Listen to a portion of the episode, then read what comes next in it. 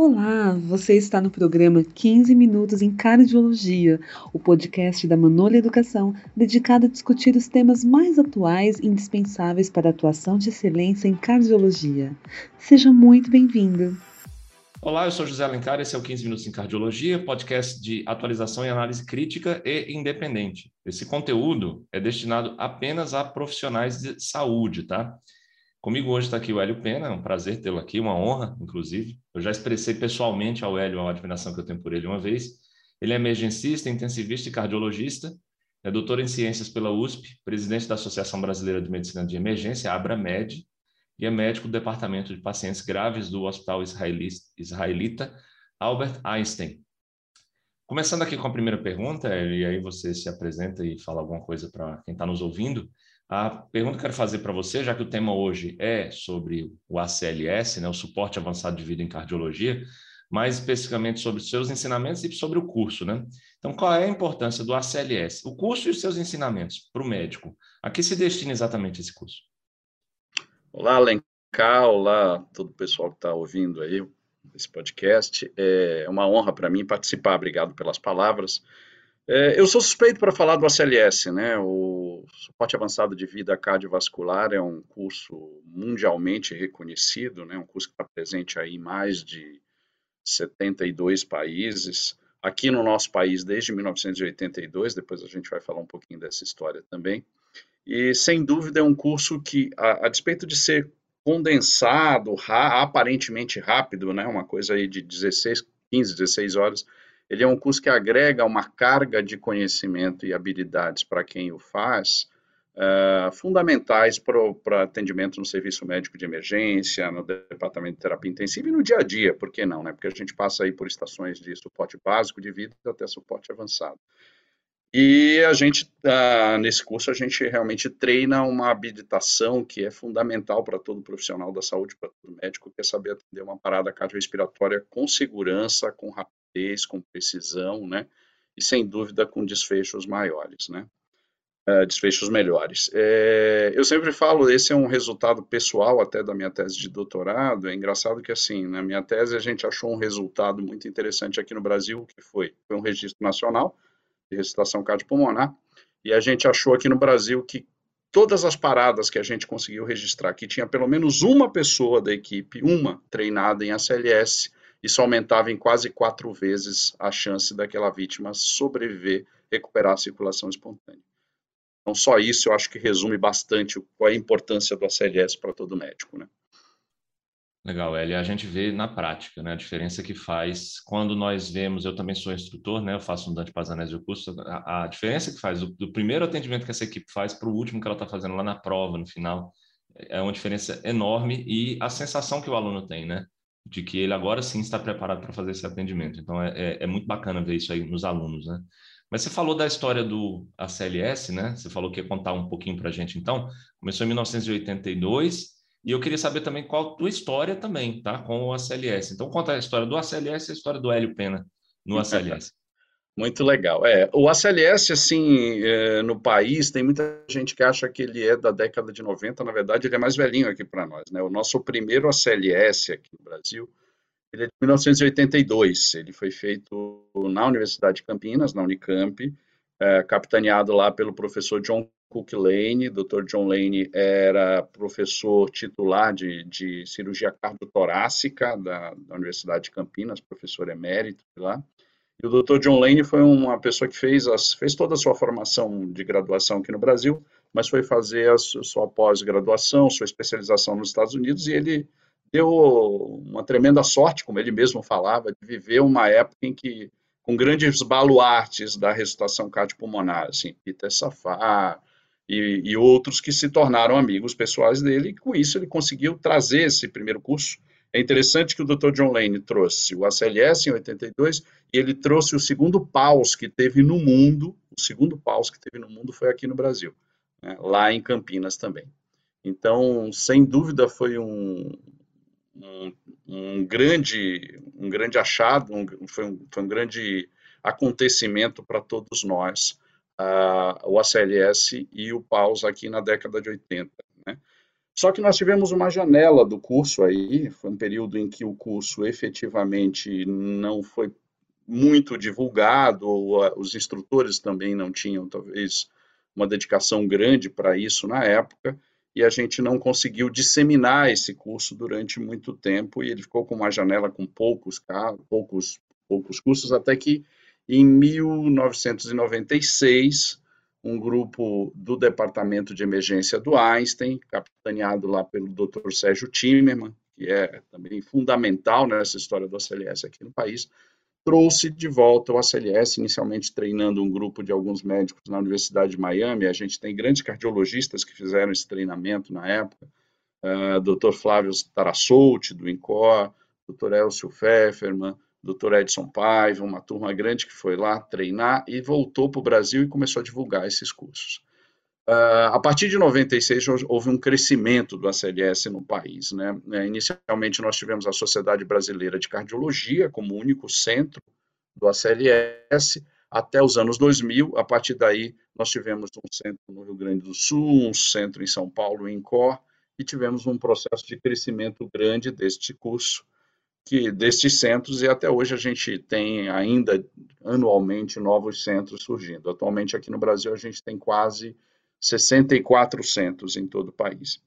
Infelizmente ainda tem regiões que não têm centro de ACLS ou tem poucos centros de ACLS, é o caso das regiões Nordeste, Norte e Centro-Oeste. A maioria dos centros ainda é concentrada aqui no Sul e no Sudeste.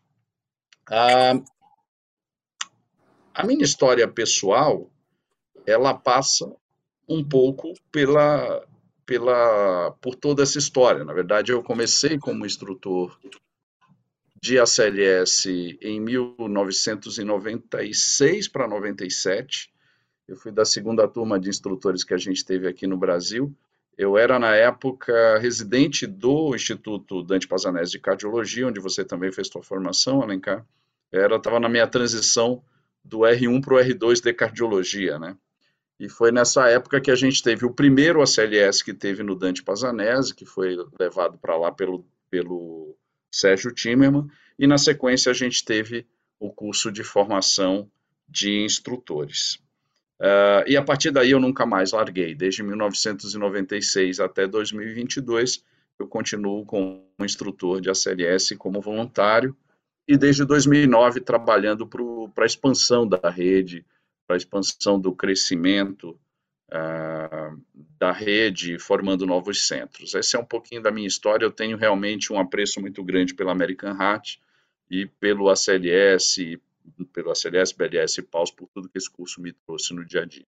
Hélio, eu considero que as grandes bandeiras da American Heart Association são o acesso público à desfibrilação, né, quando está falando da parte extra-hospitalar, e na parte intra-hospitalar, eu acho que, especialmente nesse último, na última versão do curso, né, ela tem dado uma ênfase muito grande na formação de líderes, mas também dos membros da equipe de alto desempenho. A sensação que me passa é que, assim, mesmo que o aluno não tenha condição de ser líder e no final do curso ele reprove, ainda assim ele aproveitou o curso aprendendo muitas habilidades como membro da equipe. Isso é, é, é fantástico né, para o aluno. Mesmo não aprovado, ele ainda pode falar que aproveitou desse curso. Essa é a minha visão. Você concorda com essa visão? Tem algo mais a acrescentar? É, eu acho que no início do curso a gente tinha muito essa preocupação de estressar a questão das habilidades e dos, dos algoritmos, dos fluxogramas de atendimento, né, da parada cardiorrespiratória, das BRAD, das taquiarritmias. A gente chegou a ter no passado algumas estações práticas de infarto agudo do miocárdio, de AVC. E com o tempo, você percebeu que, na prática, esse tempo para aquisição dessa habilidade, na verdade, acabava sendo muito pequeno. Obviamente, a gente estressa, a gente tem sucesso nessa retenção de conhecimento dos, dos, dos algoritmos e dos conhecimentos, dos conhecimentos básicos que a gente precisa ter ali, mas existiam habilidades que fazem muito mais diferença. Né? Então, eu acho que trazer esse conceito do suporte básico de vida, que é o ponto fundamental uh, de maior impacto na recuperação da circulação espontânea, não só para a equipe médica em si, mas começar a semear esse conceito na equipe de saúde para que ele leve também para o pré-hospitalar e para começar, começar a divulgar isso na comunidade. E, adicionalmente, uh, construir essa, esse circuito de organização que a gente tem que ter no atendimento da parada, né, com cada um com, com um papel bem definido e o que fazer, e como liderar e como organizar esse fluxo de atendimento, eu acho que isso faz muita diferença, né. É perceptível quando a gente atende no ambiente hospitalar uma parada, ou no pré ou no intra-hospitalar, uma parada e tem pessoas que são treinadas e o quanto elas se agregam nessa função de assumir compressão, ventilação, controle de tempo, e controle de fármaco, a gente percebe em, em, um, dois minutos de atendimento, a gente rapidamente identifica quando a gente está trabalhando com alguém que já fez o curso. Então, esse conceito que você falou, realmente, ele está ficando muito mais claro na cabeça das pessoas agora que elas fazem o curso e está impactando na hora do atendimento. Eu concordo muito com isso que você colocou. Muito bem. É, nessa linha ainda de raciocínio, eu tenho visto alguns alunos, isso é especialmente mais verdadeiro nos estados fora de São Paulo, infelizmente, mas ainda em São Paulo também tem essa visão de que o ACLS ele serve como uma, uma um ponto a mais para o currículo na prova de residência. E aí vem muito recém-formado ou sextonista fazer isso. Que bom, né? Porque ele pelo menos vai ter sua atuação já baseada no ACLS, mas a gente percebe assim que no, no, no, o intuito dele é este, e, e eu falar para você que eu não me sinto muito feliz com isso, porque, como você já falou várias vezes, que diferença que faz, né? Quando é um atendimento feito por alguém que está treinado versus alguém que às vezes não teve treinamento, quase nenhum, né? Durante a graduação. Onde é que está essa transformação para o aluno? O que é que eles aprendem lá que modifica a vida profissional, que vai além da obtenção desse ponto para a prova de residência? É, eu tenho duas, duas coisas interessantes a, a, respeito disso. Uma, eu primeiro, eu lembro um pouquinho, falando de novo um pouquinho da minha história, eu lembro do que foi o ACLS na minha vida. Né? Eu fiz o ACLS no final de semana, no Dante Pazanese, no dia seguinte, na segunda-feira, eu estava de plantão como residente na unidade de emergência, no, no, departamento de emergência que a gente tinha lá. E o antigo departamento de emergência, que já não é mais o mesmo, hoje está reformado, mas o antigo tinha uma rampa grande que a gente tinha acesso para uma enfermaria, e eu lembro que à noite, no plantão, a gente foi acionado porque tinha uma parada na enfermaria, era uma unidade que ficavam pacientes que tinham insuficiência cardíaca, era bastante comum, isso na década de 90 ali, eventualmente um desses pacientes tem um quadro de morte súbita, e a gente precisava atender durante o plantão. E eu lembro que a sensação que eu tive, que foi ao caminhar, correndo, ao correr naquela rampa para chegar no quarto do paciente, eu ia tendo a sensação de que o livro estava abrindo na minha cabeça e eu estava procurando qual era o algoritmo que eu ia usar. E quando eu cheguei lá, a gente tinha aquela confusão de sempre, que eram as paradas anos 80 e 90 não tão organizadas, e eu me lembro exatamente de começar a pedir para o enfermeiro fazer isso, ou o técnico fazer outra coisa, o outro colega que estava comigo, e rapidamente a gente organizou e teve sucesso na recuperação daquela circulação, da, do retorno da circulação espontânea daquele paciente. E é engraçado que depois do atendimento todo mundo ficou meio é, meio, meio assustado com o que tinha acontecido, no sentido de que tinha sido uma parada diferente, um atendimento de uma parada diferente de um R1, né, que na época era um R1 de cardiologia. Como é que como é que foi isso? Como é que você fez tudo isso? E a gente foi discutir, eu fui falar exatamente sobre o curso, e depois esses enfermeiros que estavam lá foram fazer o curso, os colegas, enfim. Essa foi a minha experiência prática. E a segunda coisa que eu acho interessante de comentar é que assim é importante que quem vai fazer o ACLS tenha, lógico, é legal ter um currículo, é uma carteirinha, tem muitos hospitais é, de grande porte em São Paulo que já exigem isso, né? Mas é importante que seja uma experiência realmente de, de profundo aprendizado e que eu costumo dizer para os alunos que eles tenham vontade de voltar daqui a dois anos para fazer de novo, para renovar esse conhecimento, para atualizar esse conhecimento, para refazer tudo que fez porque é, ele tenha essa percepção de que aquilo não é só uma carteirinha que tem uma validade de dois anos ou um diploma, mas realmente é uma habilidade que ele precisa estar continuamente revendo e que vai agregar muito para a qualidade assistencial e para a segurança do atendimento dos pacientes que ele tem. Então, a primeira experiência no sexto, no quinto, sexto ano, normalmente é só muito focada na ideia de uma carteirinha, mas a experiência profissional ela tem que ser revista dessa forma e também faz parte, obviamente, do centro de treinamento do instrutor conseguir construir esse ambiente para que o, o profissional que está fazendo o curso ali tenha vontade de voltar e tenha essa percepção de que é um curso que ele tem que estar tá sempre revendo. E a renovação a cada dois anos, Hélio? Qual é o motivo da American Heart Association exigir essa atualização constante? Bom, é, isso, isso, tem sido um motivo de, de, de, estudo e discussão já há algum tempo, né? Os, os, programas da American Heart, eles são, eles são construídos em cima de uma avaliação, não só pelos, pelos instrutores, mas de uma avaliação pedagógica mesmo. E se discute muito qual é o período de retenção desse conhecimento, e aliás tem sido objeto de estudo de vários artigos publicados, até teses de mestrado, doutorado, algumas até aqui no Brasil mesmo. Qual seria o período ideal para a gente rever esses conhecimentos? No suporte básico de vida, é, esse período está se delimitando entre seis meses a um ano, por incrível que pareça. Ele é até mais curto do que a gente imagina, porque é, para quem não pratica continuamente essa habilidade, isso é muito comum. Às vezes é um colega que faz um curso, mas que não é um colega emergencista, intensivista, cardiologista anestesista, que são colegas que fazem isso com mais frequência. Então, ele acaba, num curto período de tempo, ele tem não só a perda da, do, do, recordatório daqueles algoritmos todos, mas principalmente das habilidades manuais também.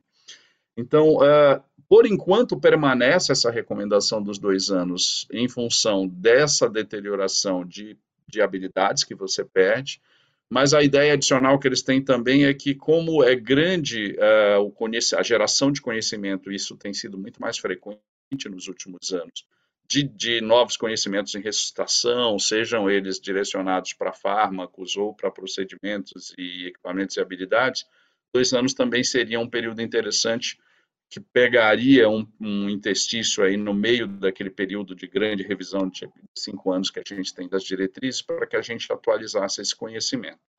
Eu sei que isso que eu estou falando pode estar parecendo uma bobagem, porque a gente diz assim, poxa, mas as diretrizes anuais têm mudado tão pouco. Na verdade, não. A gente tem percebido nas últimas diretrizes que a gente tem acumulado mais conhecimento baseado em evidência, né? Quando a gente começa a ter cada vez mais publicações, sejam elas pré-hospitalares mesmo, sobre os fármacos, uh, sobre hipotermia ou controle direcionado de temperatura, a gente começa a ver que a gente entrou numa fase de construção do pensamento científico em cima do, do conteúdo do ACLS maior. Óbvio que muita coisa não está mudando, porque cientificamente está se confirmando que não tem evidência para mudar, mas a gente está agregando esse conhecimento e eu acho que esse período de, de tempo mais curto é importante para a gente rever isso. Muito bem. E há alguns anos, mais especificamente na pandemia, né? esse, esse curso que eu vou falar dele agora, ele existe há muito tempo já, mas na pandemia, é engraçado que ele se alastrou como se fosse uma, uma opção válida pela própria American Heart. O que, é que eu estou falando? Vou explicar. Surgiu um tal de um ACLS que eu chamo de fake. E eu chamo de fake não porque ele não é um curso. Ele é um curso. Você se inscreve e faz. Mas não é o ACLS da American Heart. Não tem parte prática, não tem um instrutor, não tem o José Alencar ou o Hélio para certificar que você realmente adquiriu aquele conhecimento prático e está capaz, capacitado, né, melhor falando, de aplicar isso no teu hospital.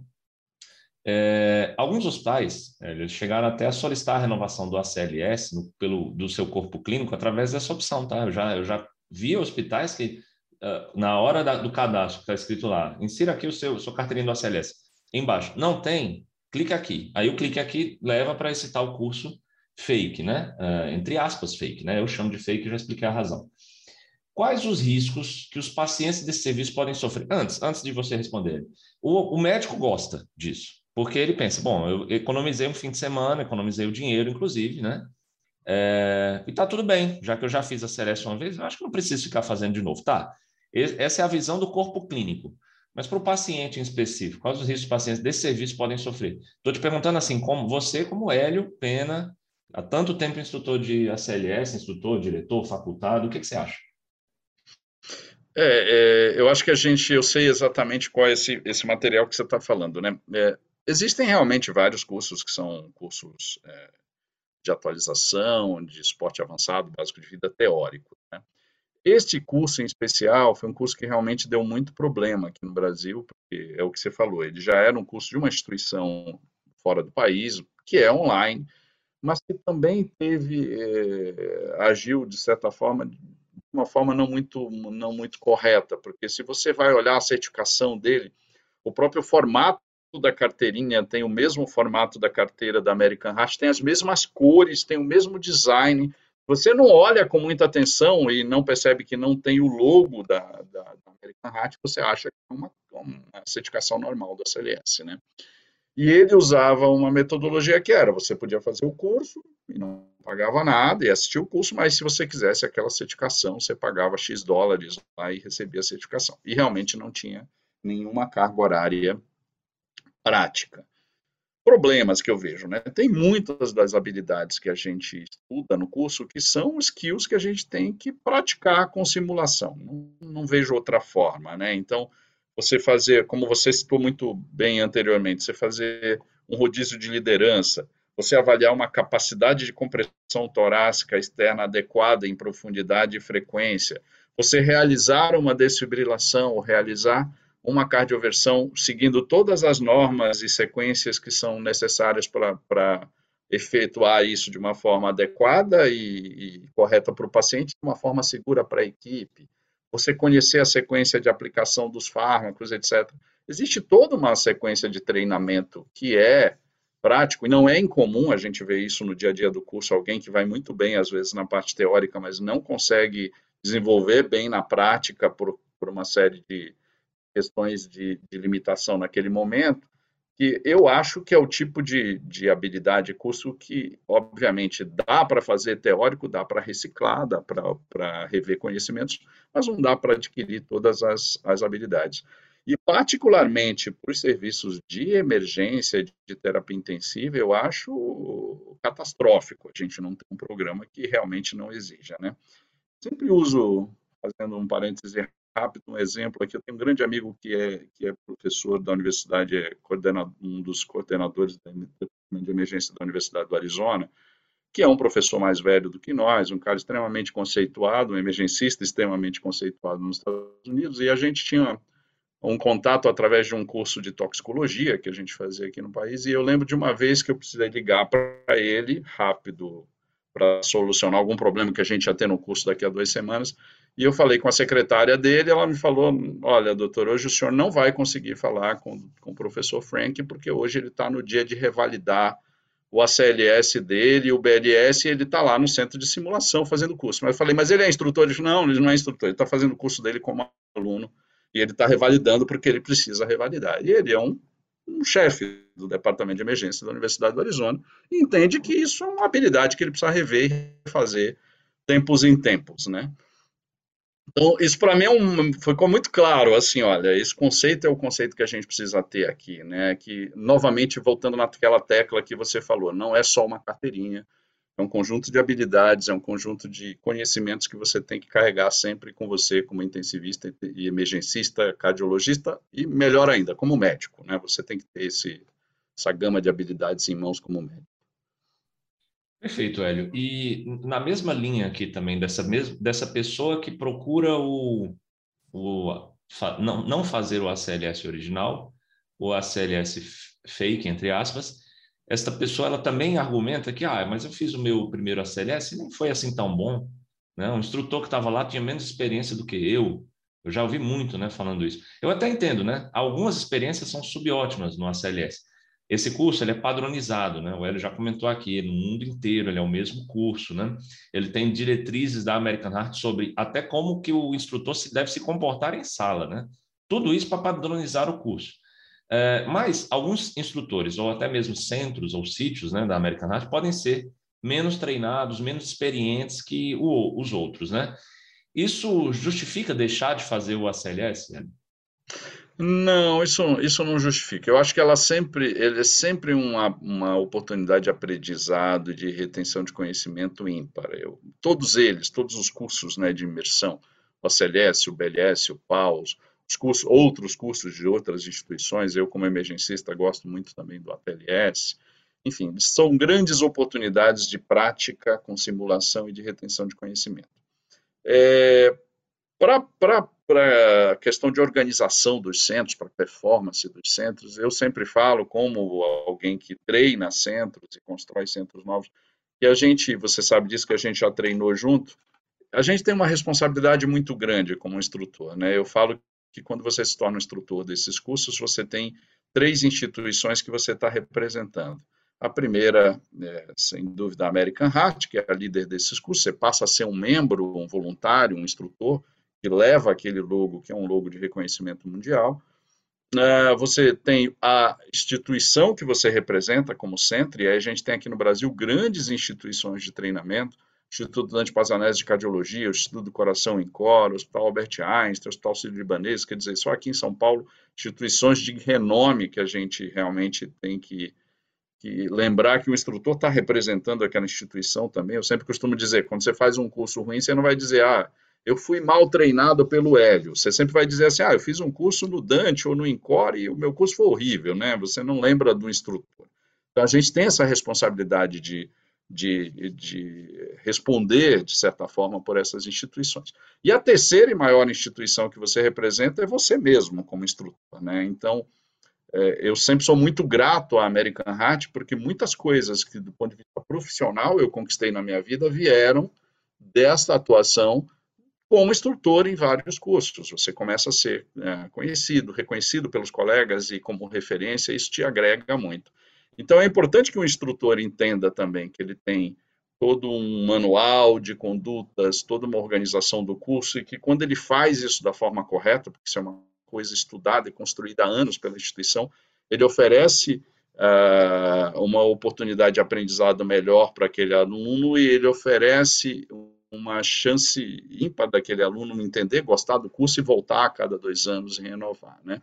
Mas eu acho que uma má experiência não é suficiente para abandonar a ideia de refazer o curso. O curso realmente agrega e eu acho que por mais traumática ou frágil que tenha sido a abordagem do instrutor ali, sempre vai ficar um bom conhecimento dentro do que ele aprendeu naqueles dois dias.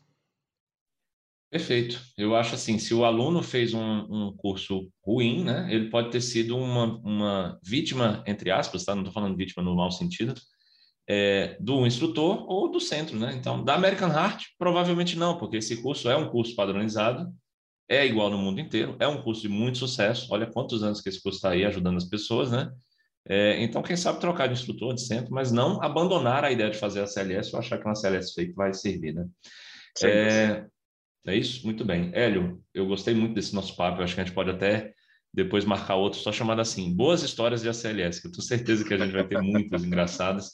Eu compartilho com você, eu acho que a CLS mudou minha vida também, no mesmo sentido, é uma maneira de olhar para trás e ver o quanto que eu cresci como pessoa até, né? Por ser instrutor desse curso. Muito bem, é, eu vou pedir para você deixar suas mensagens final, é, finais, por favor. É, bom, primeiro eu queria agradecer você pelo convite gentil, é sempre um prazer é, falar sobre esse tema, falar sobre a American Heart, como eu falei, é uma instituição que eu tenho um apreço grande como voluntário desde 1996 divulgar sempre estes cursos que são fundamentais para todo mundo. É, queria dizer também da importância que tem é, essas formações para o médico de um modo geral, independente da sua especialidade. Então, novamente, não é um curso para cardiologista, para emergencista, para intensivista, é um curso para todo mundo ter essa experiência. É legal que as pessoas do quinto, sexto ano procurem para fazer porque é uma experiência que você carrega para o resto da sua vida. Né? E ressuscitação cardiopulmonar é isso, a gente tem que estar preparado como profissional da saúde para atender em qualquer momento, em qualquer lugar, e realmente é a emergência maior que a gente pode ter uh, como um profissional que a gente necessita abordar, e quanto mais treinado e habilitado para fazer isso, melhor. Perfeito, muito bem. Então, falamos aqui da importância do ACLS na, na, na, vida do médico, na vida do cardiologista, emergencista, intensivista, anestesista, sextanista, né? E todas essas pessoas acho que vão se beneficiar muito de um curso bem feito. Muito obrigado, pessoal, então, e até a próxima. Você acabou de escutar 15 Minutos em Cardiologia, um podcast da Manola Educação. Obrigada por sua audiência. Visite nosso site e descubra os conteúdos, cursos e livros mais relevantes para a sua área. www.manole.com.br